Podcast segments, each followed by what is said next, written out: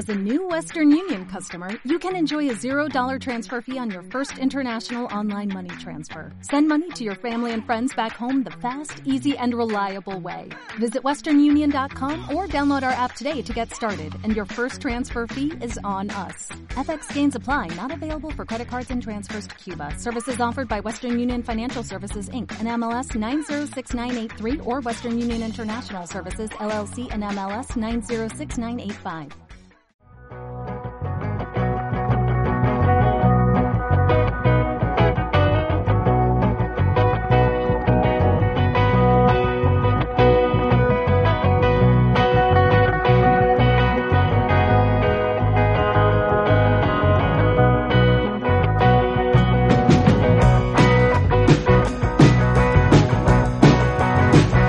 Hola, hola, bienvenidas, bienvenidos a un nuevo episodio del Club del Bocadillo.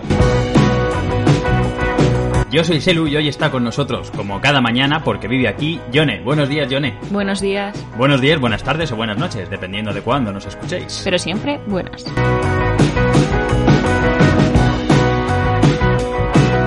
Hoy os vamos a hablar sobre un cómic que lleva en nuestra estantería desde 2010 y que está considerado uno de los mejores cómics policíacos o género negro de Europa.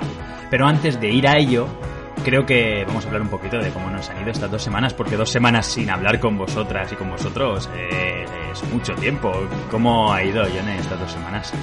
Pues han sido bastante normalitas, la verdad, porque decidimos autoconfinarnos debido a la situación como estaba, eh, para tanto resguardarnos nosotros como al resto del mundo. Y, y hemos estado en casa tranquilitos haciendo cosas. No sé si te ha pasado algo así interesante. pero- Interesante, ¿no? Realmente casi todas las noticias que han habido estas dos semanas han sido tirando a mal en lugar de a bien. Entonces hemos aprovechado este autoconfinamiento para abstraernos un poco de todo lo que pasaba estando en casa, porque obviamente fuera no podemos estar abstraídos, porque está pasando y está todo girando.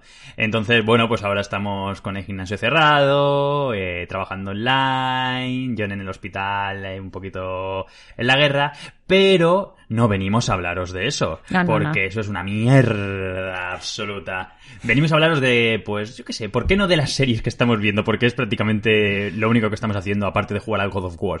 Y leernos todos los cómics que nos han traído los Reyes, que yo ya empiezo a tener necesidad imperiosa de visitar nuestra tienda habitual de cómics. Ojo que ayer salía de trabajar y escribía en el grupo de su familia algo tipo...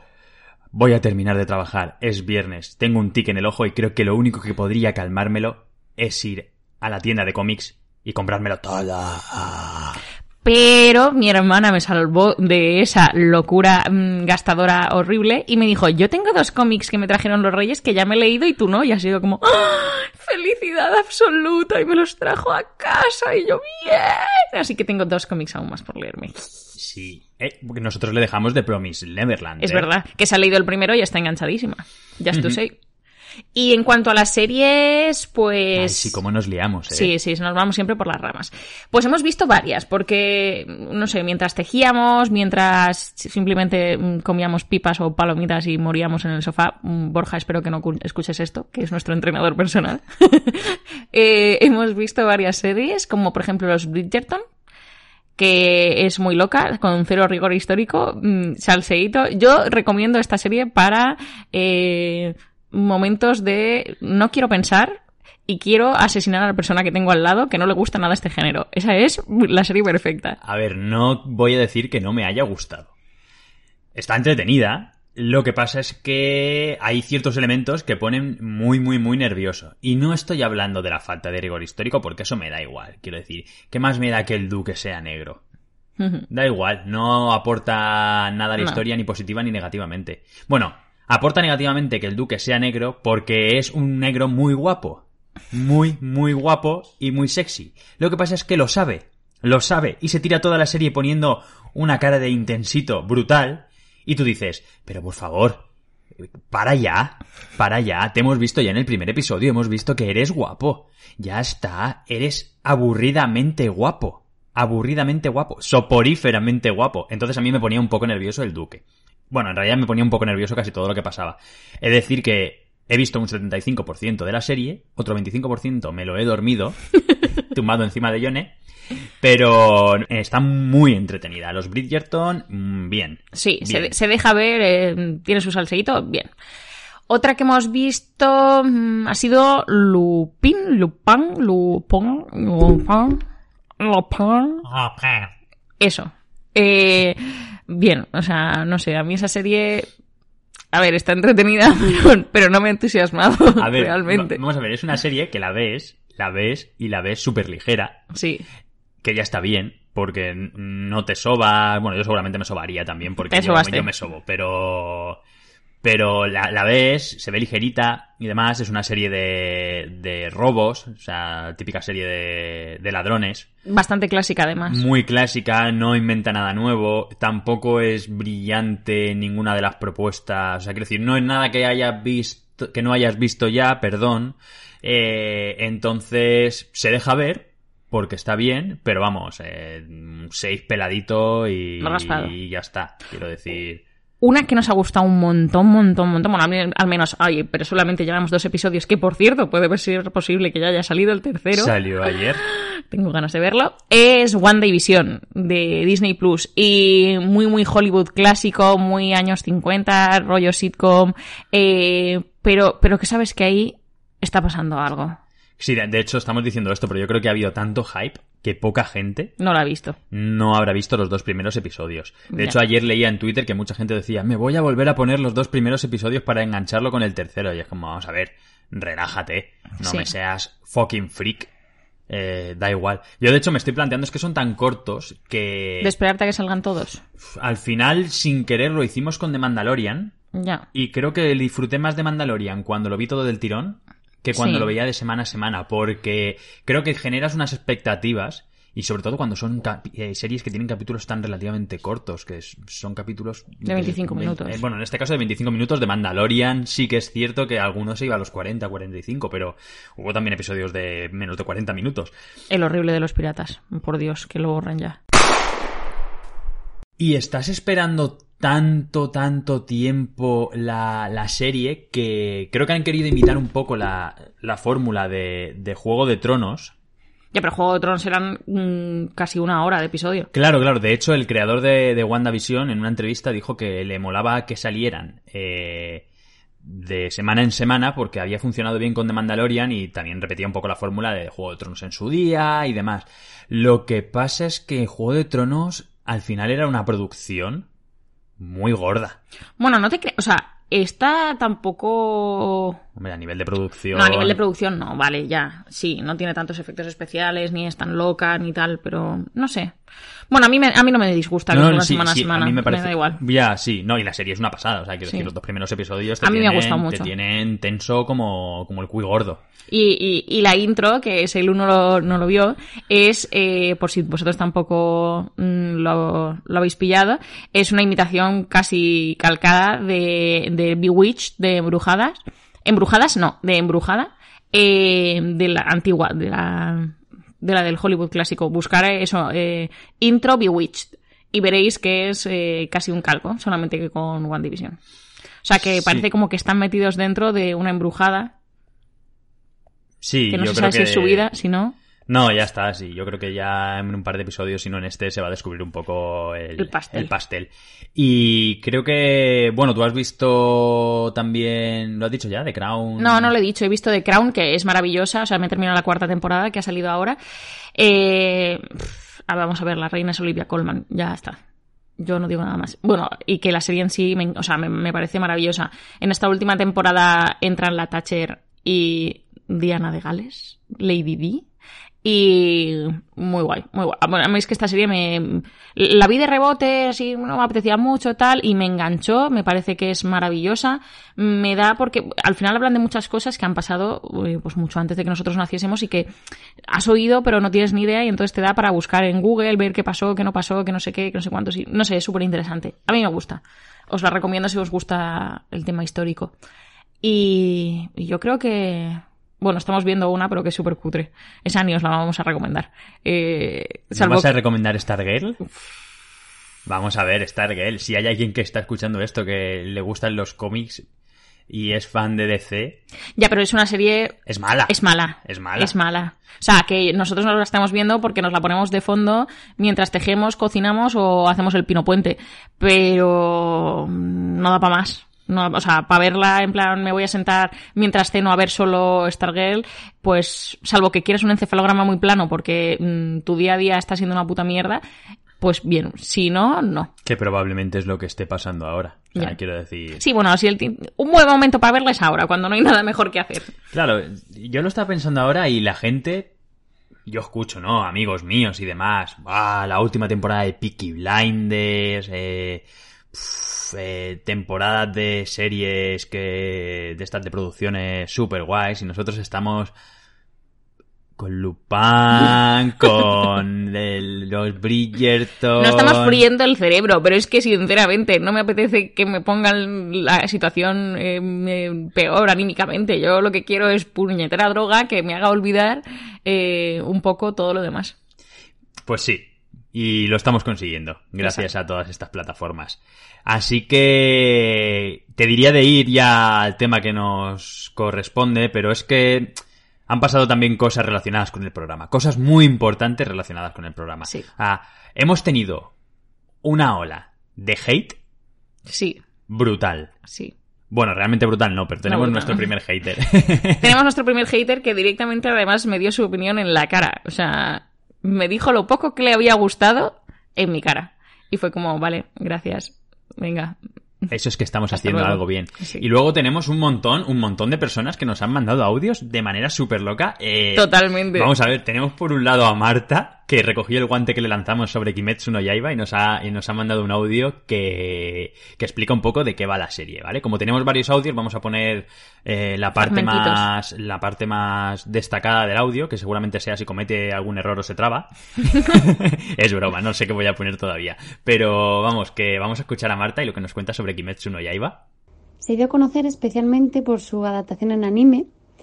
De hecho, hace poco también ha salido una película debido a la buena calidad de la animación. La historia se remonta a un Japón feudal en el que existen unos demonios que no son de tipo grotesco, como pudieran ser los de The Promised Neverland, sino más bien tipo vampiresco, ya que se contagian al recibir de sangre del líder de ellos y tienen aspecto humano. El protagonista, como suele suceder, les acude una tragedia y tiene que aprender de un maestro para convertirse en asesino de demonios, los cuales utilizan para combatir unas espadas especiales y su energía la adquieren de técnicas de respiración, de diferentes técnicas de respiración. Hay una protagon- coprotagonista que tiene una vital importancia en la trama, y aunque en realidad aparece en el primer capítulo, he preferido preservar la magia y no hablar de ella y así avivar también la curiosidad de vuestros oyentes. En mi caso, he de confesar que vi el anime en lugar de leer el manga, pero básicamente fue porque me cogió durante el confinamiento y no tenía otra opción. Sin embargo, eh, me han confirmado personas que sí que han leído también el manga y además han visto el anime, que tanto la música como la animación, la estética del dibujo, lo llamativo de sus colores, son una pasada y que en anime se hace mucho más espectacular. Así que sinceramente lo recomiendo mucho. Y bueno, un saludo muy grande a todos. Muchísimas gracias, Marta. Te vamos a tener un poco como referencia de todo este submundo de cosas que se nos escapan a nosotros y te pediremos opinión si hay algo que sale que no, que no sabemos de yo debo qué decir, carajo va. yo debo decir, Marta, que lo que me has hecho es crearme un hype tremendo para verme el anime de Kimetsu no Yaiba y eso que a mí lo del tema de los animes, sabes que no me va mucho, pero eh, al menos empezar a verlo y, y- y ver qué tal. Podríamos, podríamos, porque no hemos visto de- además ningún anime juntos y porque tú no eres muy fan y No. yo intenté empezar a ver alguno, pero fue en la primera cuarentena y no estaba en las cabezas como para tal. Empecé a ver eh, Attack on Titan y me, Bueno. me dejó un poco tieso, ¿vale? Ahora tenemos también un audio de Alberto, eh, nuestro amigo Alberto, hermano de Marta, que voy a poner también un cachito porque, porque recogió también, también un poco el guante de la pregunta. Y ahora os voy a decir por qué, por qué recogió ese guante y por qué nos mandó un audio. Alberto, a ver, ¿qué nos cuentas, tío? preguntabais para de, hablando de Black Sat. Y precisamente esa es la primera con la novela gráfica con la que nos estrenamos hace poco, Andrea y yo. Eh, Andrea, Hola. no quería salir, pero la he convencido, bueno, salir, hablar. Eh, todo fue porque se la recomendó precisamente Yone para regalar a su hermano. Y los dos, pues, eh, deshicimos el envoltorio del regalo y la abrimos. y la abrimos para, para Lela. Y la verdad es que no, nos gustó bastante, nos gustó mucho. Bueno, el detalle del dibujo es una, una barbaridad, es una calidad tremenda. Y la historia no, nos gustó y la verdad nos la poníamos así los dos a leerla a la vez y era muy, muy entretenido. Muchas gracias, Alberto. Alberto, que nos mandó un audio porque ahora vamos con eh, la estrella de, de la mañana, tarde o noche. Ella es Lea y es mi compañera de la compañía de teatro. Un día llegó eh, a uno de los ensayos que hacemos y me dijo, eh, me parece muy mal que estéis lloriqueando y pidiendo audios cuando yo hace casi dos meses ahora os mandé un audio, eh, os mandé un audio hablando del bocadillo que dijisteis en ese programa y no lo pusisteis. Os pusisteis a lloriquear de que no teníais audio, pero no pusisteis el que yo os mandé. Debo decir que solamente lo tenía Selo y yo no sabía que existía. Tienes razón, tienes razón. Se me pasó ponerlo, entonces, pues lo primero que voy a hacer es poner ese audio que nos mandó Lea, un extracto de ese audio, hablando de, de ese bocata y en concreto del pan gallego, que se ofendió mucho a ella como persona con raíces gallegas de lo que decía yo del pan gallego. Pero vamos a ver, ¿en qué momento me comparas una baguette con pan gallego? ¿Qué pan gallego has comido tú? ¿El pan gallego de la gasolinera? Pan gallego de gasolinera, ese no me vale, no me vale. El del Mercadona, no me vale. No puedes comparar una baguette, una baguette, con el pan gallego, ¿eh? Por favor, por favor. Bien de corteza de pan gallego, bien ahí. Un bollo de pan gallego, un pan de Lugo, por favor, ¿eh? Dios mío, Dios. Ahora, te digo, cierto es que el pan gallego, el pan gallego real, para hacer un vegetal, no te sé decir si iría muy bien. Mejor tortilla de patatas.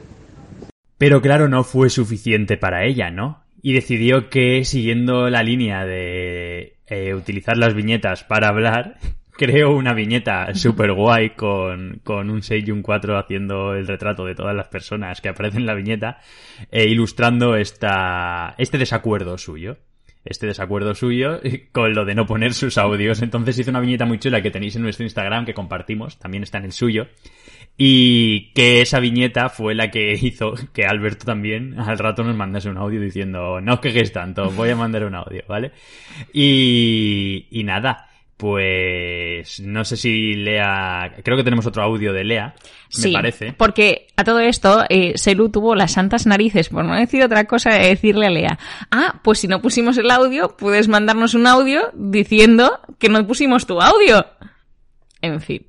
Pues este es el audio que nos mandó Lea. Este audio no es para deciros que yo ya mandé un audio, porque yo ya mandé un audio. Ya lo mandé. Lo mandé. Lo mandé. Pero no es para eso. Es para deciros que, bueno, aunque seguramente ya tengáis escogido el tema de vuestro post, de, de, vuestro próximo episodio, debería ser algo buen rollero, porque claro, ahora no podemos estar en el mal rollo. O sea, por favor, cosas de buen rollo, del jiji jaja, de las cosas bien y de estas cosas. José me mira con cara de extrañeza como, ¿qué estás diciendo? Pues, pues sí, el buen rollo, ¿a que sí? Sin noticias de GURB. Sin noticias de. Pero eso no es un cómic, cariño. Dice que vale, vale, pero que, pues, sin noticias de GURB, pero versión cómic, ¿vale? Cosas de buen rollo. Y con este audio de Lea vamos a pasar ahora sí a la parte central del programa. Hoy os traemos un cómic. Uno de los mejores cómics que han escrito autores españoles contemporáneos. ¿De qué estamos hablando, Yone? De Black Sad.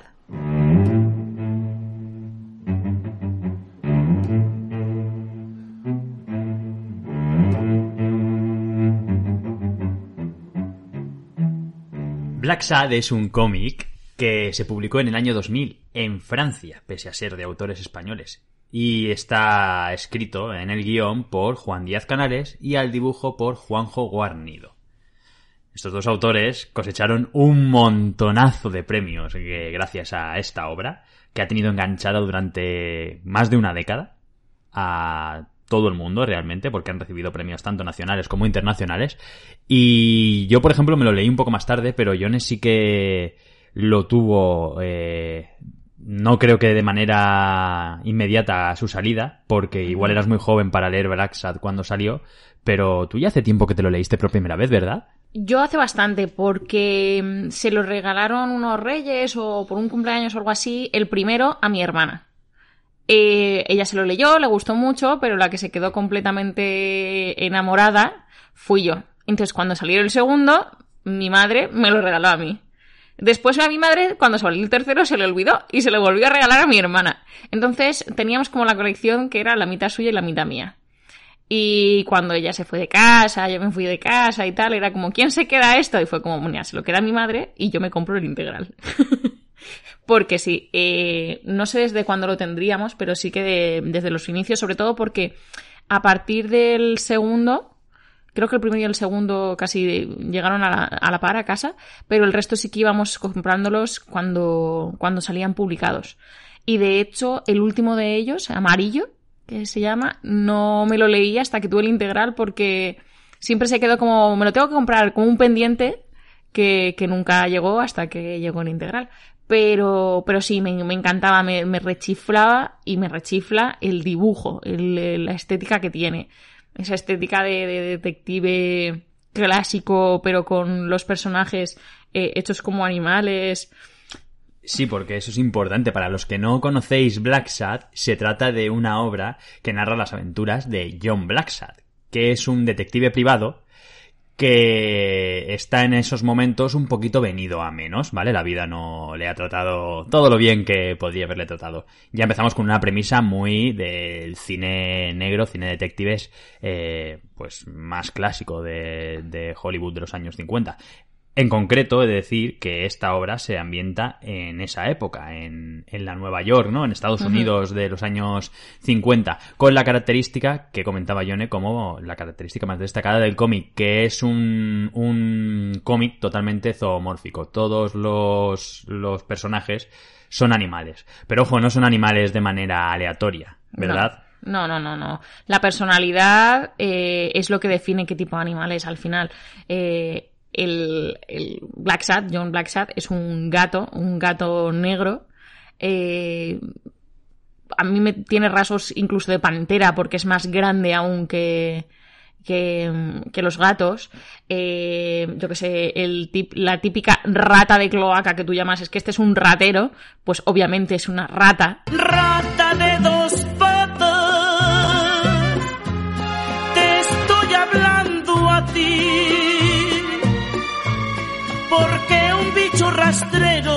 aún siendo el más maldito, comparado contigo, se queda muy chiquito.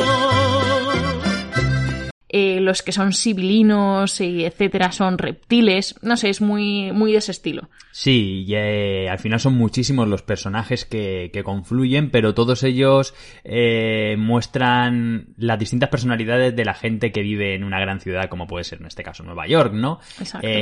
Pues eso, todos los suburbios con, con las ratas, eh, incluso creo que también hay, eh, no sé si había algún zorro. Sí, hay un zorro. Hay un zorro que, que, que tiene su quehacer de zorro en uno de los cómics. Entonces, en fin, está toda la gama de animales y yo creo que eso apoya muchísimo todas las intenciones de, de los personajes que, que hay en, en Black Sad. Pues, por ejemplo, ponen al pastor alemán como el comisario de, de la policía, Smirnov, que al final tenemos al perro pastor alemán, de raza pastor alemán, como el perro más noble, más, Más leal, fiel. más fiel. Pero ojo, porque en este, en este cómic, en esta. Es en leal a sus principios. Claro, pero, pero te quiero decir que en estos, en estos cómics, eh, casi ningún personaje es 100% íntegro. No.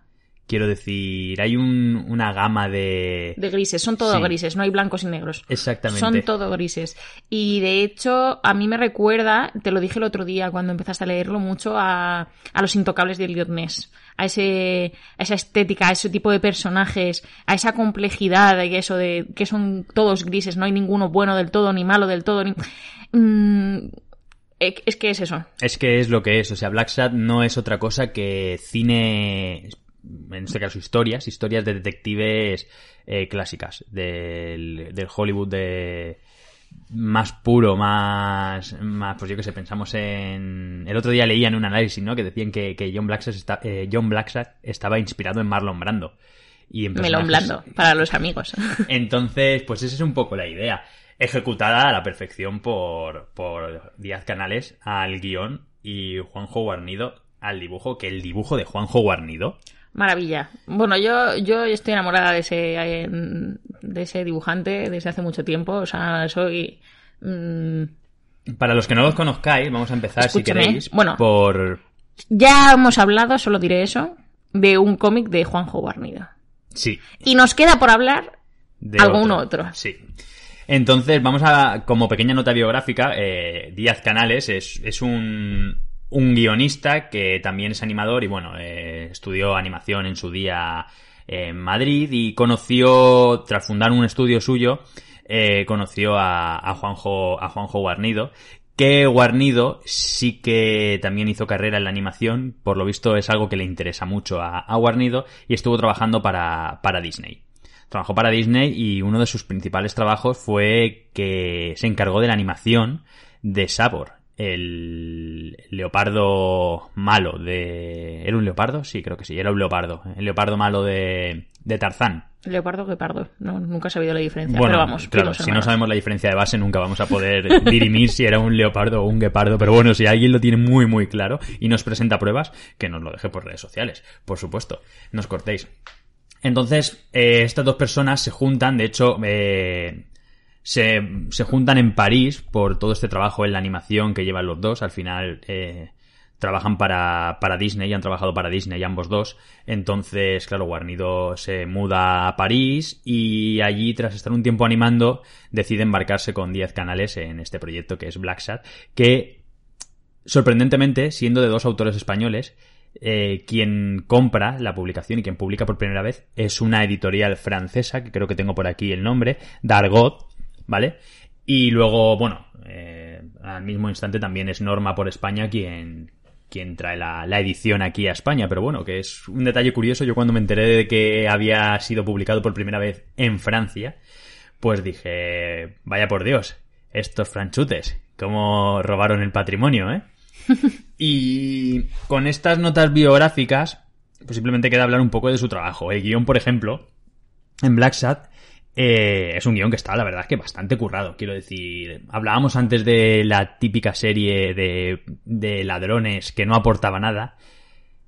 Bueno, aquí creo que tiene un trabajo de, de mimo y de amor al género Muy. muy grande, muy grande. muy grande. Y pese a que ninguna trama es excesivamente complicada, creo que eso al final es lo que hace que, que sea tan bueno. Que, que no busca giros extraños, no busca eh, sorprender al espectador con el guion de wow, esta no me la veía venir. No, simplemente está todo construido con un pulso y con una tensión que solo por eso te tiene, te tiene enganchado. Pero claro, nosotros creo que tenemos una debilidad con Black Sat, que es el dibujo. Sí. Quiero Sí. decir, Black Sat es una obra que, que está muy bien construida a nivel de guion, pero el trabajo de Guarnido a, a los lápices, uf, ojo cuidado, eh. Ese, esa expresividad de, de cada uno de los animales, eh, esa forma de, de encuadrar cada una de las viñetas, Las líneas de acción. Es todo movimiento, todo puro movimiento. Es, es una maravilla. Yo creo que se nota mucho que es el trabajo de una persona que ha hecho animación y además que ha hecho animación con Disney, porque sí que tiene como mucha, muchos tintes de, del, del dibujo de Disney. Bueno, sí. sí. Hombre, Sí, sí, eh, sí. sú- súmale la oscuridad si quieres de la Sí, obra que sí, sí. Disney no tiene una obra. No, no, pero es cierto, lo que son la construcción de los animales, o sea, de lo- la fisionomía de los personajes, etcétera, sí que tiene bastante, bastante Disney, pero, pero no os imaginéis un Disney de pajaritos y jiji, No, jaja, o sea, por ni- favor. ni mucho menos. En su estética, en su estética no tiene nada que ver. De hecho, el otro día estábamos escuchando una entrevista que le hacían a, a Guarnido y decía que que él siempre había querido trabajar en, en la animación, ¿no? Y que haber trabajado en Disney. También fue animador de, de Hades, en Hércules, por ejemplo. Pero que el cómic... Hércules campeón. pero que el, el trabajo en el cómic era era la pura libertad, era el tener delante un papel en blanco, tal cual, o sea, metafóricamente y, Y literalmente. y literalmente hablando. Y era sacar todo lo que llevas dentro, y en este caso en Black Sat sacan todo lo que llevan dentro. Son cinco números, Black Sat, Y el primero de ellos, pues nos cuenta un poco la historia primera de, de su protagonista, de John Blacksat. Y el, nos pone, nos pone en contexto Sí. de dónde está. Es contexto. Es, es contexto totalmente, que viene muy bien, viene muy bien. Una de las cosas buenas que tiene Black Sat es que te podrías leer cualquiera de los tomos, eh, o casi cualquiera de los tomos, mm, independientemente del, del orden. Diría que todos, porque pese a que Sí. Amarillo y el tercero, que es Alma Roja, eh, mezclan personajes, se podría leer de manera independiente y luego sorprenderte cuando de repente ves que los personajes coinciden, algunos de ellos, ¿no? Exacto. Entonces, se puede leer de manera independiente, eh, cualquiera de ellos, podríais empezar con cualquiera. Y el primero de ellos, eh, como os he dicho, es Un lugar entre las sombras.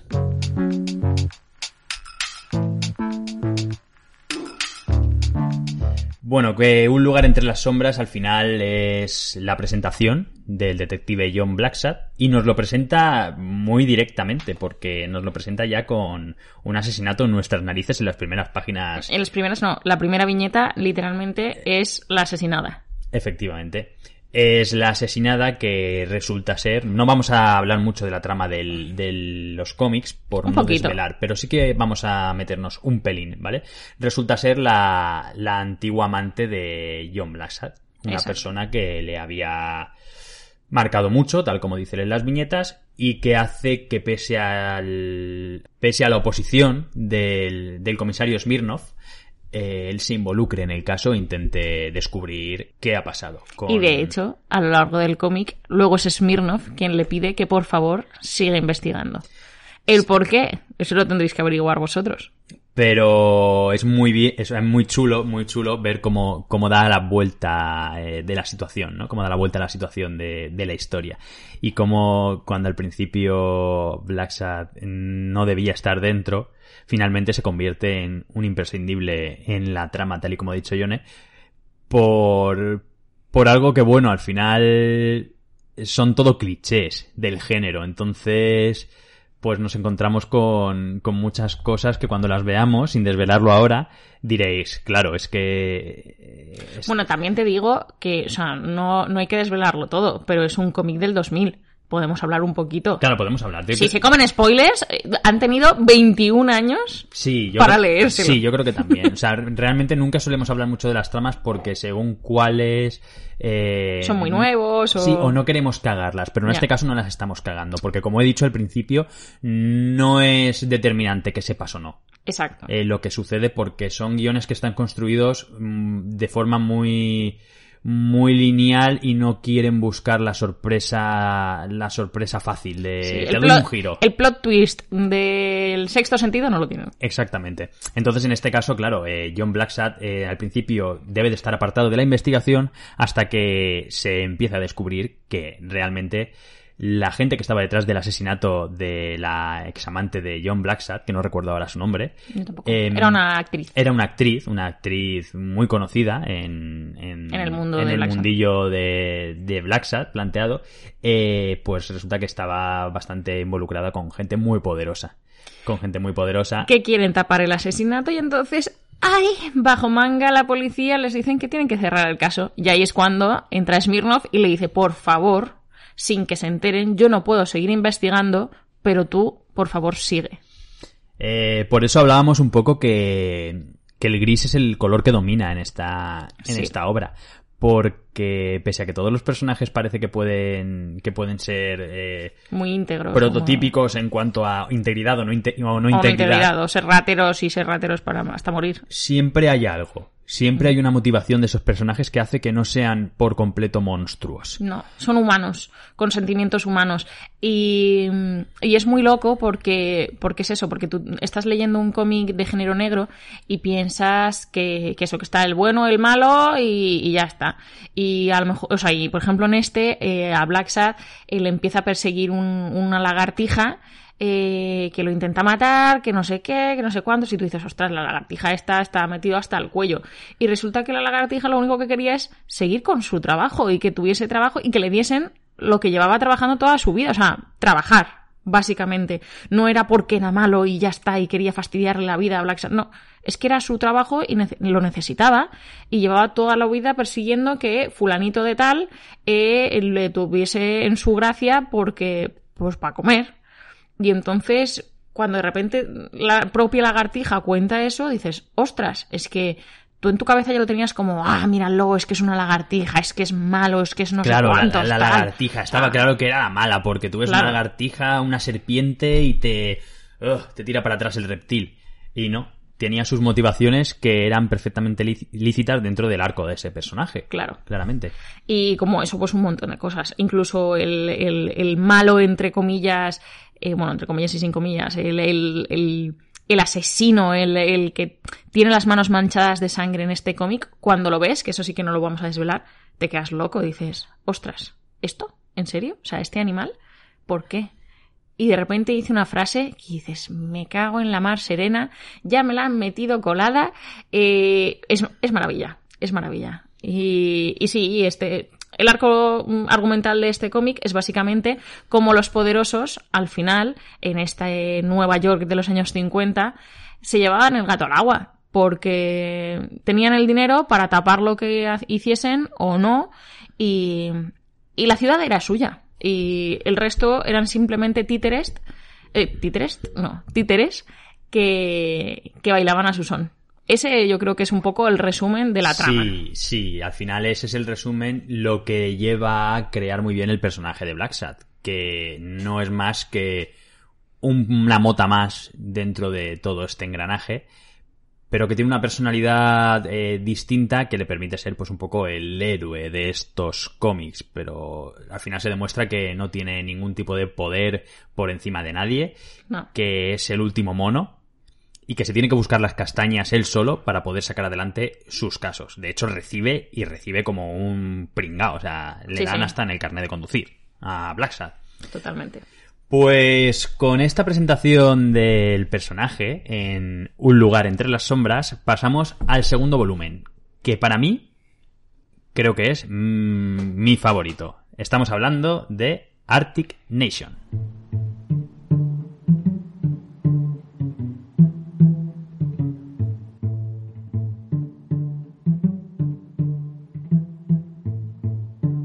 Y si un lugar entre las sombras trataba un poco el color negro, aquí tenemos el color blanco por encima de todo. Porque una de las cosas que nos hemos contado, porque en el integral no está así tratado, es que los cómics de Black Sad, cada uno de los cinco, tiene un color Yo los tenía. El primero era rojo. No, el primero era negro. El segundo, era blanco. Lo estoy diciendo. El, bueno, me callo. El tercero, Azul. No, rojo. el tercero rojo, el Azul. cuarto azul y el quinto amarillo. De todas maneras, lo iremos recordando conforme hablemos. Este de Arctic Nation tiene el blanco como protagonista. ¿Por qué? Porque nos vamos a... The el- Line. Barrio marginal. Exactamente, vamos a un barrio marginal de Line en el que no sé si os sonará esto que os estoy contando, pero ante todos los problemas que hay en ese barrio de pobreza, de marginalidad, un movimiento se alza por encima del resto y empieza a cobrar fuerza a nivel política y a nivel social. Estamos hablando de un movimiento supremacista blanco que tiene una guerra callejera con todos los negros que existen en ese barrio marginal. Bueno, muy vigente este tema, ¿verdad? Muy vigente. Pues este cómic para mí es, es una pasada porque, ah, en primer lugar, creo que la temática racial, supremacista, es muy interesante a nivel histórico y creo que por ahí ya te engancha solamente. Pero luego ver el trabajo que han hecho a la hora de crear las dos bandas de animales Es maravilloso. es una pasada. Además, aparece el que seguirá en casi todas sus aventuras a Blacksad, que es eh, un periodista de que es un zorro y, y es muy gracioso. ¿Es un zorro? ¿Es un zorro No, es no, una- no, no, es es un zorro? Es como una especie de comadreja o algo así. Sí, es una comadreja guarra. Es, Además. Sí, es tipo comadreja, no es mofeta, porque No, no, es no es mofeta, mofeta. pero es un animal guarro. Sí. ¿vale? Entonces, me encanta también cómo retratan. Que es un- Wi- que es un periodista. Es un periodista. Es Wiggly, Wiggly, que va a ser el compañero a partir de este tomo, es la presentación de este personaje y va a ser uno de los compañeros más importantes que va a tener eh, Black Sat en el resto de la serie. Y Wiggly es una persona que a Black Sat de primeras no le gusta porque huele muy mal. Parece una tontería, ¿no? Pero que el gato que tiene un olfato tan desarrollado de primeras rechace a este personaje por, por oler mal, pues ya te dice mucho, ¿no? De, de toda esta construcción del mundo, eh, de un mundo humano llevado a lo animal y cómo cogen las características de cada uno. Eh, Wiggly, que a mí es un personaje que me encanta, porque al final es un retrato del periodista clásico de esta misma, de esta misma Estados Unidos, de los años 50. Un periodista buscavidas, un periodista que no suele tener su aspecto físico como lo más importante. Yo creo que esto era lo que pensaba Selu que era el periodismo cuando se metió en la carrera. Era un poco lo que te contaban que podía ser el periodismo cuando entrabas en la carrera y luego te das cuenta de que eso es un relato clásico, pero bueno, creo que como todo el mundo se da cuenta de que la idealización que tiene de lo que está estudiando viene de relatos clásicos que no se corresponden con la realidad que existe hoy en día. Ni el cirujano es el, di- El dios. el dios que es- está retratado en la literatura clásica o en nuestro imaginario, ni el periodista es el salvador del mundo que va a destapar 840.000 casos Watergate, ni el actor es Cary Grant levitando por Hollywood, no lo sé. Quiero Y decir- tejiendo.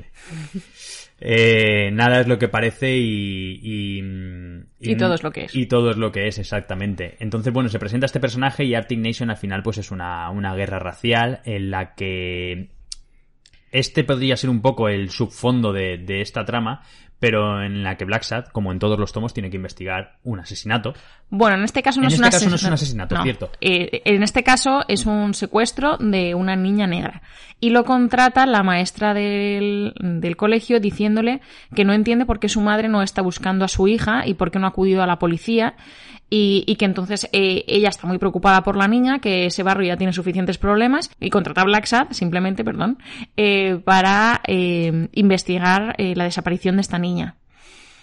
Hay un personaje que a mí me llama mucho la atención en este, en este cómic, que es, es un pájaro ciego. Es, es, un, es un buitre, es un cuervo. eh, es, es una ave rape- rapiñera de estas, es una ave rap- rapaz, Sí, no. es que, eh, un puede que sea un buitre. yo diría no, que es un cuervo. Es un, no lo sé. Mm, es que tiene pico muy largo. Ahora mismo Sí. no sabría qué especie es. Da igual, pero es una ave de estas mm, que rapiñean por el mundo y encima es ciega. Y, y claro, como es ciega, pues no puede volar, ¿no? Porque, porque no ve.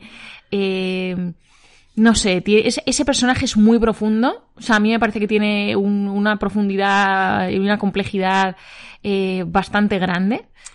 Que, ese- ese- ese- que se va desarrollando a lo largo de todo el cómic y que, y que al final del cómic eh, por distintas cosas que pasan, eh, da su cara y porque uno cuenta, por ejemplo, que uno de sus sueños habría sido ser piloto y poder volar, pero claro, era ciego y no podía ni, ni pilotar ni volar. Eh, es una maravilla y, y es muy complejo. Es, yo creo que es el personaje más complejo de, de este, de este segundo tomo porque al final los, los animales árticos pues son uno- unos neonazis. De hecho, eh, aparece representado el Ku Klan eh, con estos personajes, literalmente, y como, como al final incluso in- matan a, a uno de los suyos propios por un error del pasado, etcétera. No vamos a desvelar mucho más, pero vamos, eh, hay un Ku Klux Klan, claro. Luego están los, Black Panthers. los Black Panthers, básicamente, que, que- que pegan hostias y son negros. Y por ejemplo, Black Sad, que es un gato o una pantera negra con el morro blanco, no le gustan ni a unos ni a los otros, porque no es ni blanco ni negro. Ya, ya- hay algo que no, que no les gusta, que no cuadra. Entonces, sí que es cierto que los dos bandos están muy, muy claros, pero este personaje eh, que pasa al principio totalmente desapercibido y que después es la clave de todo, Es un personaje que... Es un personaje que parte, De, parte de los sueños rotos y un poco esos sueños rotos es lo que hace que, que no tenga nada que perder. Yo también coincido en que creo que es el personaje más interesante de este segundo, de esta segunda historia, eh, de este segundo cómic. Por eso precisamente, porque te plantean un personaje que parece que no tiene ningún tipo de relevancia porque es un perdedor. Pero es un claro, perdedor, ciego, mendigo, o sea... pero el hecho de ser un perdedor le, eh, le confiere una gran importancia porque es absolutamente manipulable por cualquiera que ejerza la presión suficiente o le ofrezca lo suficiente a él. Entonces tiene mucho que decir. Hmm. Porque desde ese, desde ese planteamiento inofensivo de yo no puedo hacer daño a nadie porque estoy, soy prácticamente un, un tullido, eh, tengo mucho que hacer porque paso desapercibido. Pero como luego realmente se ve que, que todo, toda esta rapiñería que comentaba Yone, que se presenta en el personaje, no es tal. Sino que también volvemos a lo mismo que comentábamos antes. Tiene, tiene emoción, tiene cosas que le pasan dentro. Él tiene sus sueños, tiene sus aspiraciones y, como todo el mundo, tiene su concepto de bien, del bien y el mal, que pese a que al principio te, te hace creer que, que es similar al de estas bandas, eh, no, Va él por va, libre. va por libre, va por libre y, y en este caso acaba haciendo, acaba haciendo lo mejor o lo correcto. Exacto. Eh, un personaje de verdad que, que hace, hace reflexionar Hmm. y refleja muy bien el cómo se comporta una persona que no tiene nada. Sí. Y luego solamente diré como última pincelada de, de este cómic que para sorprender un poco y que os dé más ganas aún incluso de leerlo, creo que la palabra escondida de todo este cómic es venganza. Y hasta ahí vamos a leer. Porque quizás sí que este sea uno de los que más giros de guion inesperados y retorcidos tiene. Este es imprescindible. Si solamente quieres mm, comprarte uno porque la paga no te da para más o porque... Sí, o porque no sé si me va a gustar o no me va a gustar. Te puedes permitir no este. comprar el primero Exacto. y empezar por Arctic Nation porque no sería una mala opción. Yo personalmente lo bueno, recomiendo que te, lo- que te los compres todos Eso integral sí. porque creo que te van a gustar. Pero si no lo ves claro, empieza por Arctic Nation que probablemente te enganche. Vale, pues después de Arctic Nation vamos con el tercero. Nos pasamos al rojo, al color rojo, que ya dice mucho de la temática de que va a hablar. Este cómic se titula Alma Roja.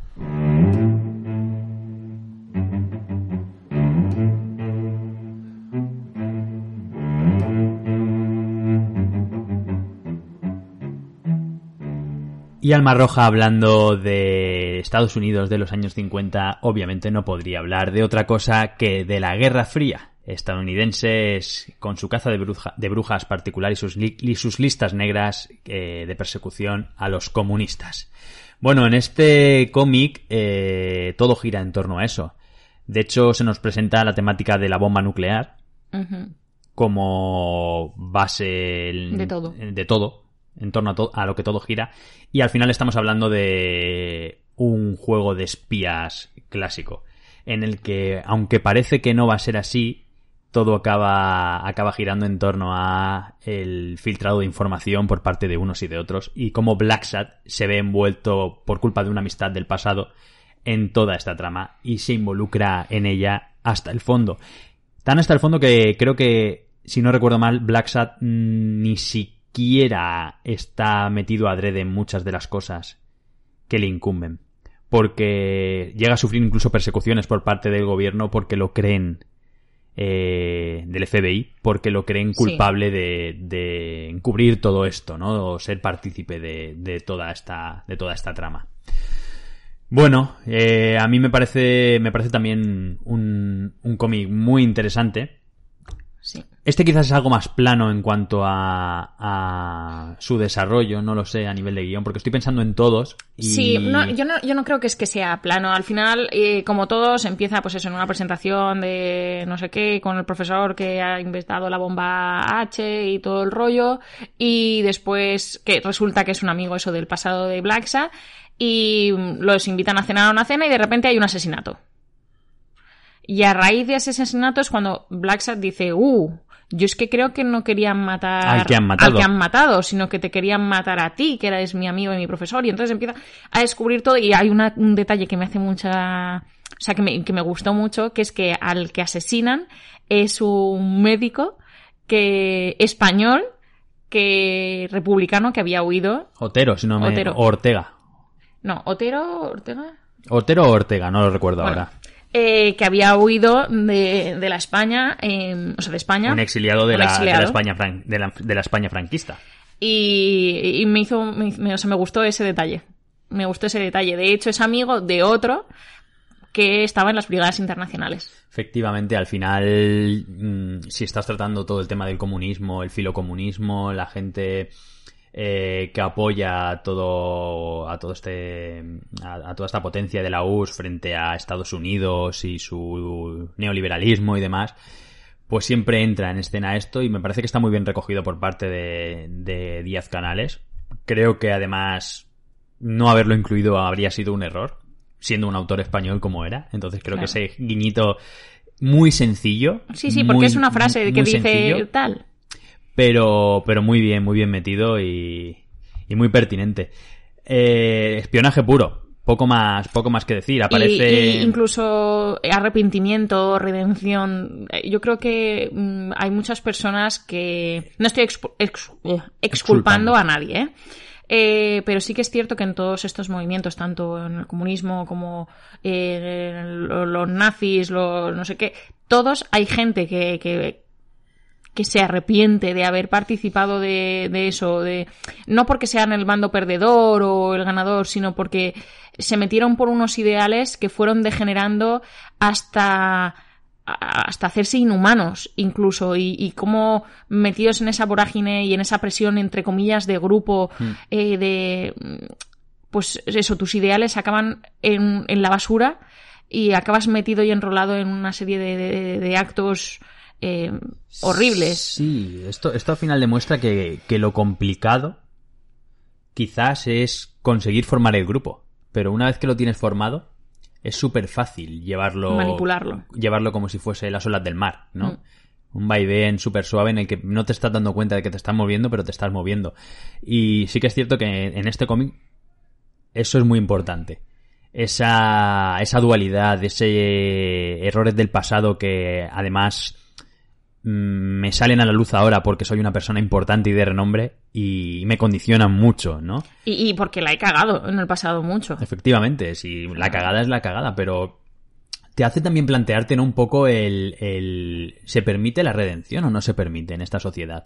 Porque aquí estamos hablando de un personaje, cosas, no. claro, hay, En- ciertas en este cosas que no se, no, hay ciertas cosas que no se perdonan y, y pasa igual, ¿no? Hoy en día. Mm. Hoy en día comprobamos como a nivel político, porque este personaje es un científico, no es político, pero es un científico de renombre, es un científico que tiene muchísima influencia a nivel social. Eh, claro, tiene muchísima influencia porque él tiene la clave de la creación de la bomba H, quiero decir.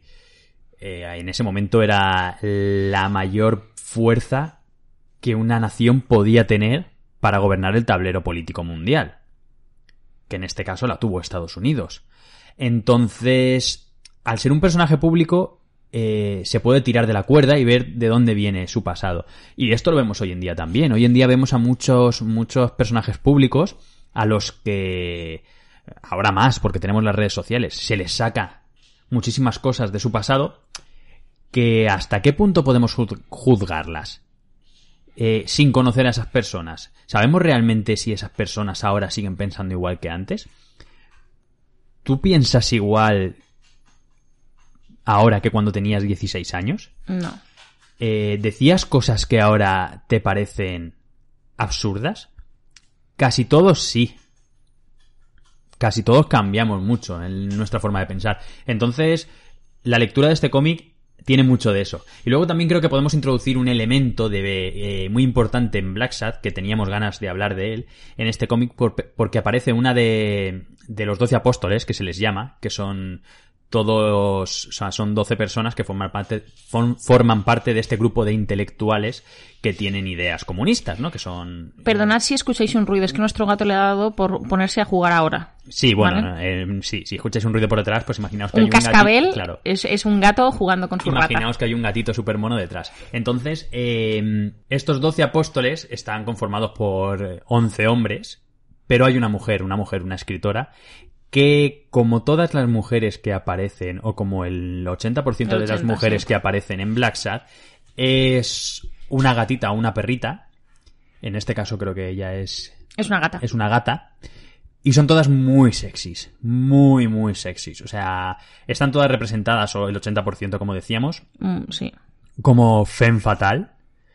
Eh, mujeres con unas líneas, unas figuras esculturales, eh, con bastante pecho, poca cintura.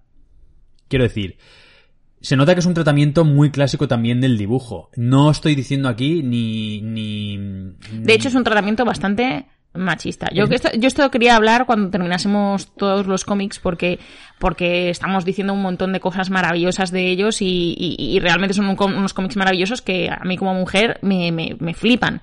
Pero sí que es cierto que no hay personajes casi importantes femeninos, por no decir ninguno, que siempre son las víctimas o las pobrecitas o el no sé qué, o a la que tengo que ayudar, tal. Hombre, por supuesto, siendo el protagonista Blacksad, eh, Sí. Blacksad está constantemente ayudando a mujeres. sí, sí. decir, y siendo su salvador, como quien dice. En muy pocas ocasiones hay una mujer que sea salvadora de Blacksad, eh, por no decir que en, en ninguna. No. Pero más allá de ese papel importante o no, porque al final es una novela escrita por hombres, ambientada En una- en sí, sí, los años claro. 50, es la forma de dibujar a estas mujeres. Sí, a la única que no dibujan así es a la profesora, que es una cierva, y la ponen más con cuerpo de señora, pero, pero es la única. Sí, pero sí que es cierto que existe una sexualización que, Sí. bueno, no podemos juzgar realmente si es por, por propio ideal de los, de los autores o porque, bueno, lo que seguro es porque se corresponde a la El época en la que género estaban hablando, y claro, sí, exacto. decir. O sea, el género negro, al final, las mujeres que salen eh, siempre son ultra mega sexys, que es eso, la hacen fatal, que mm, hace que el protagonista pierda la cabeza y se vaya con ella, que luego resulta que es la espía de no sé qué, o sea, sí- siempre es, siempre. Pero que se le podría haber dado una vuelta de tuerca. Pues sí. Pero que se escribió en el año 2000 y que probablemente todo el movimiento feminista no estuviera tan en liza. Pues puede. Pues puede. Pero bueno, que es, es, para mí es mi contra. Es un contra del Mi cómic. contra. Es un contra del cómic, porque creo que hay muchas oportunidades para, para darle a, a estas mujeres un, un puntito más de protagonismo, un puntito más de importancia en la historia. Y pese a que en algunos momentos la tienen, siempre acaba cayendo, ¿no? Acaba cayendo y, acaba, y acaban teniendo que ser eh, ayudadas. Hmm. Porque o eso o mueren. Tampoco buscaba en este cómic yo algo. No, o sea, no, ni lo buscas, pero si te paras a pensarlo, yo creo que eh, este cierto regusto a antiguo, a cerrado, a rancio. a rancio, viene más por la representación física que le hacen a las mujeres, por cómo las dibujas, por esa hipersexualización que tienen, que por cómo se comportan, porque ya comprobábamos en, en Arctic Nation como eh, la protagonista de, de esta historia el, realmente es una mujer que mueve cielo y tierra Sí. para conseguir lo que quiere conseguir. Sí. Y asesina a sangre fría sí. y hace lo que tiene que hacer. Quiero decir, es una mujer muy fuerte. En este segundo cómic, en este cómic del que estamos hablando ahora, Alma Roja, la mujer eh, tiene una relación bastante equitativa. Alma tiene una relación bastante equitativa con John Blacksad. Sí. Ese tira y afloja, ese... Sí, pero, pero tiene una relación bastante equitativa, pero en, la- en el primer encuentro, por ejemplo, que tienen, cuando todavía la- no se conocen, cómo la trata? eh, él- ella le está diciendo, no, no, perdona, es que no puedes hablar con este señor, o sea, te vas a tu puñetera casa, y él sí, pero guapa, pero mm, preciosa, pero mm, guiñito en el ojo, ¿sabes? Eh, Hombre, obviamente todos los personajes masculinos que se escriben en Black Sad son profundamente machistas. Sí. Todos. todos. Absolutamente Todos, todos. todos. Pero a la mujer sí que se la dibuja, o se la representa, no se la dibuja, se, se la crea con cierta eh, fuerza. Sí, no son personajes pasivos, No. pero... mm, mm, Sí, te quiero decir que no es una, una personaje de una película de Hitchcock, No, que es un pelele. no, eso tampoco. No, creo que es una personaje muy de... Vamos a pensar en James Bond, por ejemplo.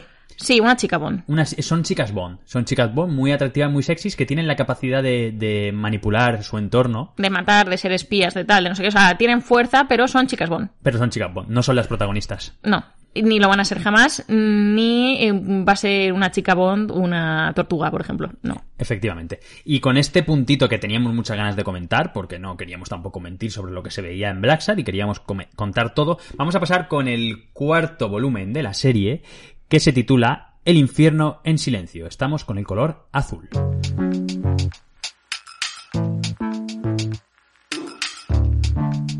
El infierno el silencio trata sobre música. Hay mucha música en el infierno en silencio. Yo ni he puesto cara de, de decir, no recuerdo cuál es el infierno en silencio. Es que a mí me pasa lo mismo. Creo que es el volumen que menos me gusta. No, a mí amarillo. Amarillo. De hecho, sí. Creo que amarillo a mí es el que menos me gusta. Sí. Pero, bueno, Pero- eh, a mí el infierno en silencio, que eh, yo creo que en parte, eh, aquí voy a decir una, voy a meter la gamba seguro, pero bueno, en parte es azul por el blues. Es azul por el blues. Bien. Eh, Vamos, yo estoy- es, que, es que no encuentro otra relación. sí, este, este volumen eh, ocurre en Nueva Orleans. Trata sobre músicos. Músicos, eh, pues, Nueva Orleans, pensamos en Nueva Orleans en los años esos 50, 60, música callejera. músicos con- del suburbio, pero, pero que pero se, que se hacen hacen famosos. porque, bueno, aquí el protagonista es un, un señor, que no me acuerdo ahora mismo el nombre, eh, pianista, que se hace famoso porque un, un- Un productor, un productor con- conocido lo ficha, como Exacto, quien dice, ¿no? y se hace ultra mega conocido y, y él, con todos sus problemas del pasado, etcétera, etcétera, pues es un heroinómano mm, hasta la médula. Y, y contratan a Black Sad a través de Weekly para, eh, para que investigue eh, dónde está, por qué ha desaparecido este, este personaje.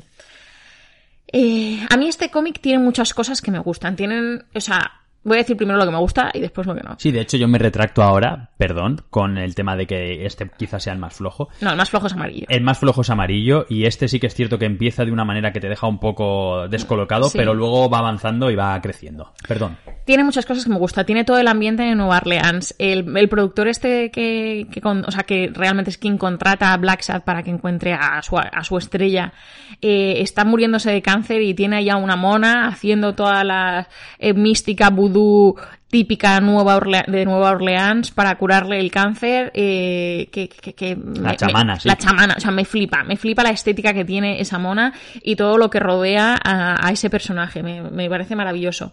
Luego tiene eh, un tratamiento eh, muy contrario, en, o sea, muy en contraposición a, a- al Arctic, no sé qué, Arctic Nation. Arctic Nation, porque al final en Nueva Orleans hay un mestizaje de, de- de su raíz, de esa, de esa ciudad brutal, y entonces eh, todos los problemas que se veían en esa Nueva York eh, del suburbio aquí no existen. O sea, sí que existen, pero en- están todos mezclados, da igual, o sea, son todos mm, del suburbio, son todos la, la puñetera basura y da igual que seas negro, Claro, blanco o a amarillo. diferencia de, The- de The Line en Arctic Nation, que estaba concebida como un...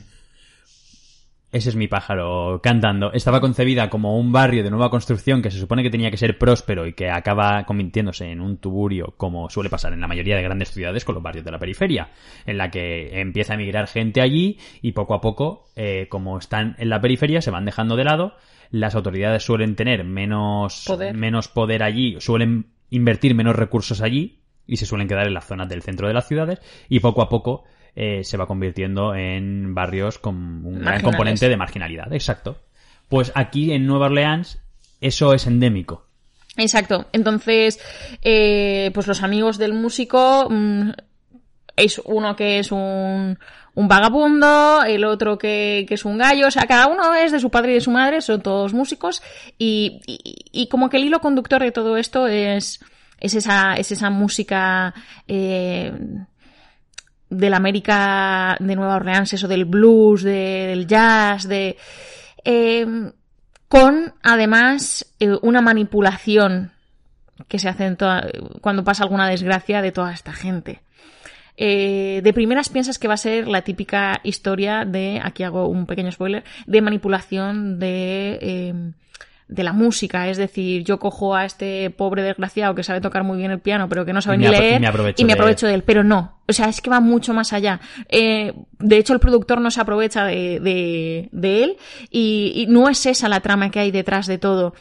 Eh, es, es un cómic que, que, que a mí se me hace más lento que, que los anteriores. Es un Eso pelín es- más lento, sí. eso sí que es cierto, pero, pero que tiene mucha cosa para, para estar entre, o sea, para ser entretenido Mm. y no sé, a mí sí que me gusta. Se me hace lento. Eso es uno de mis contras. Sí, se, se, me hace, se lento. hace lento porque sí que es cierto que tiene un ritmo muy lento y luego rompe demasiado bruscamente al final Exacto. y te enteras de todo el pastel eh, de manera muy abrupta que dices, vale, esta no me la estaba esperando, pero te da la sensación de que realmente eh, Un poco metida con calzador. sí, ha sido un poco engañado, ¿no? Todo lo que no había cometido, eh, todo lo que no había hecho antes eh, Black Sat, eh, bueno, sus creadores, Aquí da la sensación como que, bueno, igual mm, esta idea eh, va un poco más justa.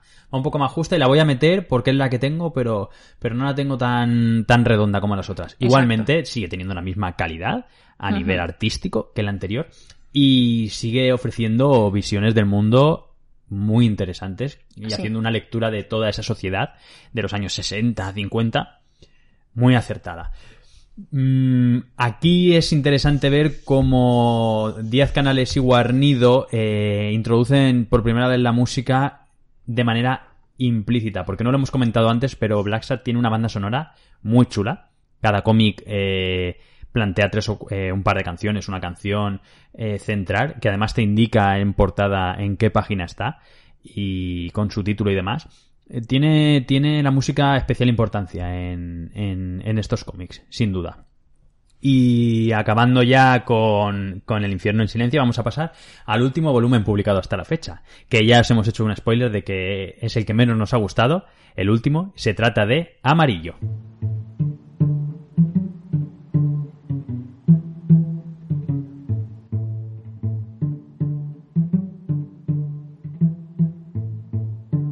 Pues Amarillo es la última historia publicada hasta la fecha de Black Sad y como hemos dicho antes, para nosotros quizás sea la historia más floja. Se trata de, un road trip eh, clásico por Estados Unidos en el que Black Sad, bueno, vemos a un Black Sad que ya ha pasado algún tiempo desde el anterior, el anterior número y está buscando trabajo desesperadamente quiere un cambio de vida, quiere dejar el tema de ser detective privado y se encuentra con un hombre que necesita que lleven su coche a, a su casa, porque él va a viajar, eh, entonces necesita que devolver su coche a, a su casa, que está, no me acuerdo en qué ciudad estaba ahora mismo, Amarillo. en amarillo, claro, la ciudad es amarillo, por eso se llama amarillo. Cierto. Entonces Black Sat se ofrece. Se ofrece a ser su conductor y al hombre, como le cae en gracia, le dice que vale, le deja las llaves del coche y, y va a llevar el, el coche. Aquí nos reencontramos con personajes del pasado. Porque vuelven a aparecer un par de los personajes de los doce apóstoles. eh, que están mucho más perjudicados que en el cómic de Alma Roja. de Alma Roja porque ya se nota como todo ese efecto de, de las drogas. Al final, no lo hemos comentado antes, pero estamos hablando de que los artistas de esa época eh, tenían mucho contacto con las drogas, con los Mm. alucinógenos, y se ve como ya están empezando a, a estar tocados, un poquito tocados mal, ala, sí. están mal. Y bueno, se encuentran en una gasolinera con, con el coche de Blacksad que ha parado a repostar y le roban el coche. Le roban el coche y aquí empieza un poco esta persecución de Blacksad en la que eh, estas personas llevan un cadáver en el coche, el FBI relaciona a Blacksad porque encuentran No, en no, lleva- no- no es un cadáver en sí, no llevan un cadáver, uno de ellos. hay un cadáver en el coche y en ese momento aparece el FBI para investigar todo este caso porque ha desaparecido una de estas personas que al final seguía siendo un filo comunista que estaba perseguido, aparece la cartera de Blacksad, relacionan el FBI a Blacksad que ya le tenían ganas por el episodio de Alma Roja y se genera aquí toda una persecución que verdaderamente a mí no me sorprende. A mí ni me sorprende ni me ni me enganchó. Es- Era como bien, ok. Es que pero- creo que, que- creo que asumieron un riesgo y también un poco no vamos a echar peste solamente. Creo que, que cambiaron la forma narrativa por completo que habían propuesto los cuatro anteriores. Creo que se arriesgaron, que, que quisieron probar algo nuevo, porque hacen una historia con muchísimos menos personajes de los que aparecen en los cómics anteriores. Hmm. Y hacen una historia mucho más de, pues eso, pensamos en el road trip, pensemos en que los personajes que aparecen aparecen de forma muy superficial porque te los encuentras en una taberna de la carretera Y después te vas y... te vas, no se profundiza mucho más en ellos. Quiero decir, es, es un poco más flojo, pero claro, es que esto lo juzgamos muchas veces desde el prima de que venimos de leer cosas muy, muy gordas. Sí. Muy gordas. Entonces, bueno, creo que recibió algún premio eh, este cómic.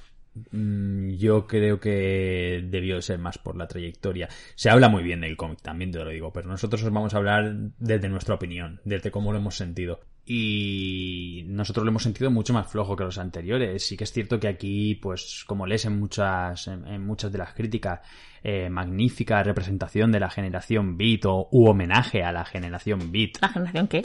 La generación Beat. Madre mía, eso no lo había oído en mi vida.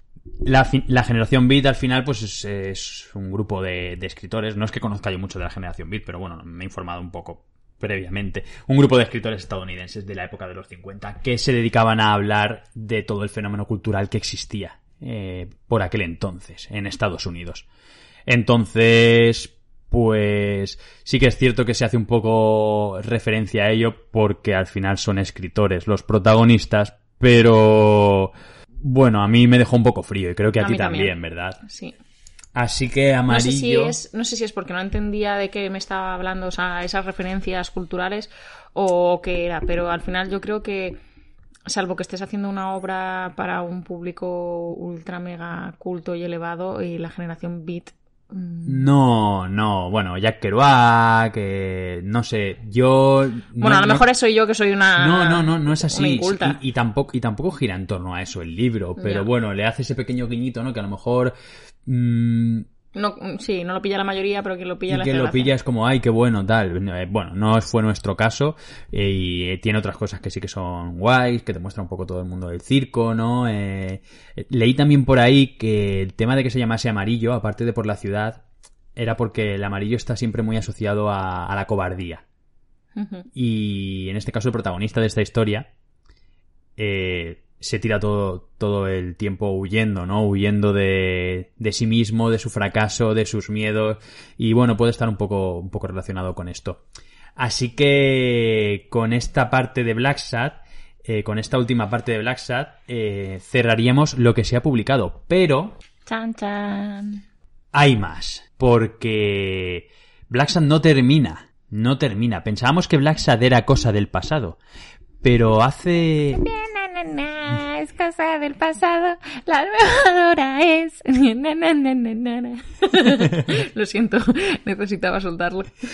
Pues sí, pensábamos que Black Sad era cosa del pasado, pero Juan Díaz Canales, en su cuenta de Instagram, a finales de año, publicó una cosa que dejó a todo el mundo con la cabeza reventada. Y es que publicó una fotografía de Black Sad y anunció que cosas nuevas del detective John Black Sad se iban a venir en 2021. Así que estamos, Dios, con unas ganas tremendas de leer eso que pueda salir de ahí porque son muchos años los que han pasado desde la última historia de Black Sad. Tengo ganas. Sí, yo tengo muchas ganas. De hecho, eh, a nosotros nos ha sorprendido porque no lo sabíamos, pero cuando estábamos preparando el programa, en una entrevista que le hacen a Juan Díaz Canales, dice que Black Sat al final eh, tiene mucho de, de las series franco-belgas de, de cómics y de, y de TVOs. Unos personajes fijos que van evolucionando sus historias. Entonces, a lo mejor no con la cadencia eh, de estas series, que puede que tuvieran algo más de periodicidad, pero sí que parece que en su cabeza, ahora demostrado porque van a sacar un sexto, una sexta historia de Black Sad, puede seguir ad- adelante. Y creo que podemos cerrar pues hablando un poco de, de, de que Black Sad ha cosechado más de 20 premios internacionales a lo largo de toda su historia de vida. Eh, que incluyen tres Eisner, que es el premio que se otorga en la Comic Con de San Diego, uno de los premios más importantes a nivel internacional, que se ha, sido otorgado dos veces a, a Guarnido como mejor artista, y también ganaron, creo que en 2013, el premio Eisner a la mejor publicación extranjera hecha en Estados Unidos. Y además también ganaron el Premio Nacional del Cómic en el año 2014. O sea que ¡Boom! Cerrando todo este análisis, os comento todo el tema de los premios porque es una recomendación eh, fuerte la que os hacemos desde el Club del Bocadillo para que leáis Black Sat porque creo que, que va a ser automáticamente una de las obras de referencia que tengáis en vuestra estantería. En casa lo tenemos, queridas amigas y conocidas, por si alguien le apetece leerlo pero o no lo puede comprar o no lo ve claro podemos intentar hacer algún tipo de intercambio si queréis.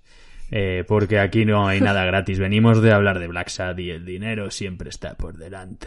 Los intereses van donde van. Y poco más.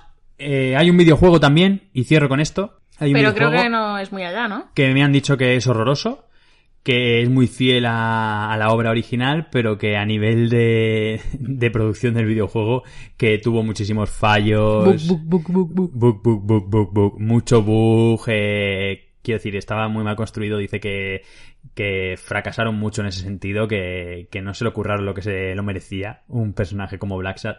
Y bueno, tenemos a Alberto y Andrea que creo que se lo compraron, no lo han jugado. Pues bueno, cuando lo jueguen, que nos digan qué tal está, si les ha molado, incluso que nos lo dejen si, si se animan, pero Guiño, guiño, codazo, codazo. codazo, codazo, porque lo jugaremos seguramente, porque hay que jugar, las cosas hay que verlas, quiero decir, si no hubiésemos leído amarillo no hubiésemos sabido que era el que menos nos gustaba.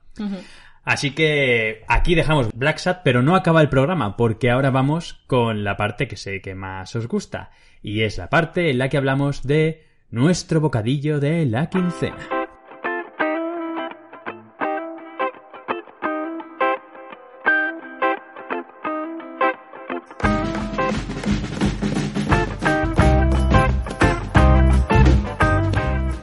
Y bueno, Selu, creo que esta quincena te toca a ti hablarnos de tu bocadillo.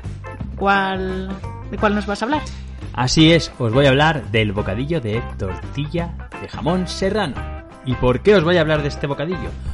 Porque me recuerda a cuando era pequeño. Me recuerdo cuando era pequeño que íbamos eh, junto con mis padres al bar Fina y yo era pequeño y ellos pues iban eh, con sus amigos y demás a, a comer allí o a cenar. Claro, ellos pues cenarían las cosas que cenaban los mayores por aquel entonces, que es lo que yo ceno ahora cuando voy a un bar, que si las pata- patatitas bravas, los calamares, eh, el quesito rebozado, qué bueno. Pero Madre mía. pero yo era pequeño y era como el nene un bocadillo.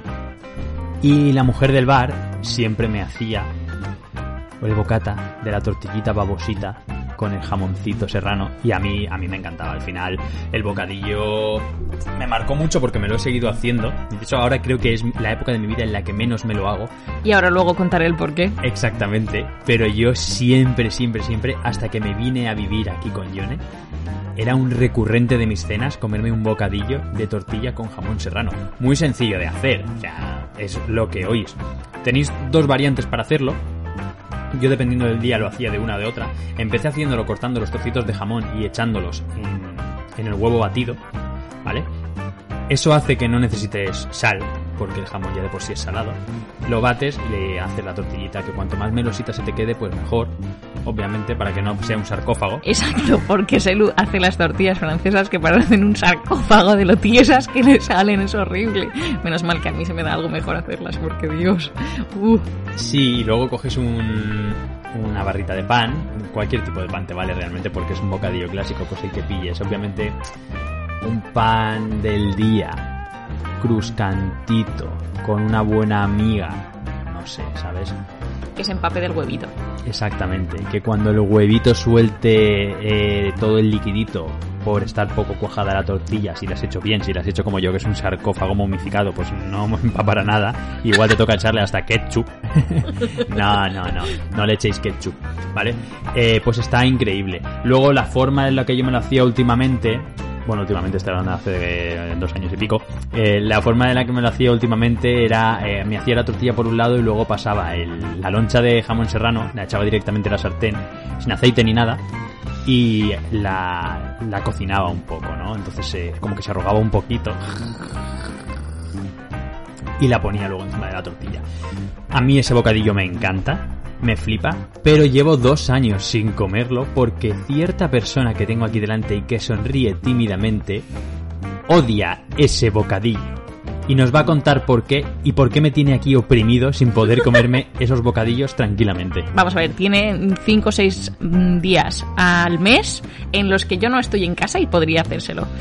Pero básicamente a mí este bocadillo también es muy de mi infancia, me encantaba, me rechiflaba y mi padre me lo hacía con bastante asiduidad. Tanto es así que en segundo de bachillerato, mm, yo cuando salía de- del cole tenía que irme corriendo a, clases de ballet, porque sí, yo hacía ballet y, y entonces no, no, no pasaba por casa y en el recreo del mediodía, que como que quedaba una hora o así para irnos a casa, eh, pues comía y ya nos íbamos. Y uno de esos días me hizo tortilla de jamón. Con la mala pata de que ese mismo día, justo antes de ese recreo, de ese ratito en el que yo comía, eh, teníamos una clase de ciencias de la salud, que era una optativa, en la que diseccionamos un corazón mm, de cerdo fresco. Bueno, fresco, que tendría dos tres días, entonces empezaba a oler a sangre coagulada así un poco tal. Y yo creo que salí de esa clase con el olor ese metido en la pituitaria y me comí la tortilla de jamón también de cerdo y no vomité en ese mismo instante pues porque no pude. Y no he vuelto a poder comerla. Cada vez que huelo una tortilla de jamón no el jamón serrano eh ojo que el jamón serrano me lo como y No, tan si feliz. tonta no era niña. y, y la tortilla francesa tampoco porque también me la como pero es la tortilla del jamón serrano es que Porque te retrotrae sí ese me viene ese olor y me dan ganas de vomitar. Pues he de decir que a mí eso me pasó una vez cuando trabajaba en la biblioteca de la UMH de San Juan y estaba estudiando en la universidad y tuvimos que hacer para una asignatura un documental. Entonces yo decidí que aprovechando que estaba allí podía ser interesante el, el hacerlo sobre la sala de disección y el trabajo que se hace en la sala de disección de, de allí, de San Juan. Bueno, aquello fue muy interesante, olía formol que te cagas, estaban allí los, los alumnos y las alumnas trabajando y viendo pues, los diferentes planos musculares, pim pam, todas esas cosas que hacen que Yone conoce mucho mejor que yo. Luego grabamos todo y yo luego fui a casa a comer y tenía pollo al horno que mi madre había preparado. Claro, yo cuando desmigué un poco el pollo dije, es que esto es igual que el puñetero cadáver ese que estaban ahí levantando todos los musculitos. Y estuve creo que un par de meses o tres sin poder comer pollo porque me recordaba a los cadáveres. Y ahí olía, me venía el olor al formol y todo eso. Claro, a mí se me pasa mucho más rápido que a ti lo del jamón. Yo creo que voy a intentar a ver si esta noche superamos. no no no no no no yo no quiero o sea ya te lo digo no Bueno, pues yo me apetece. Bueno, mañana no estás. O sea que mañana me voy a hacer una, un bocadillito de tortillita con jamón serrano como Dios.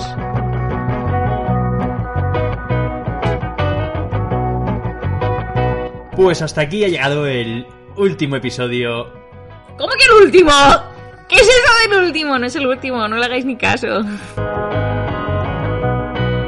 Pues hasta aquí este episodio del Club del Bocadillo. Que no, no es el último, no es el último, no lloréis, que oigo vuestras lágrimas desde aquí. Muchísimas gracias a todas y a todos los que nos habéis acompañado en este programa. Yone, muchísimas gracias porque creo que ha sido uno de los programas más pensados y más preparados que hemos hecho nunca, ¿eh? Y más sosegados, ¿verdad?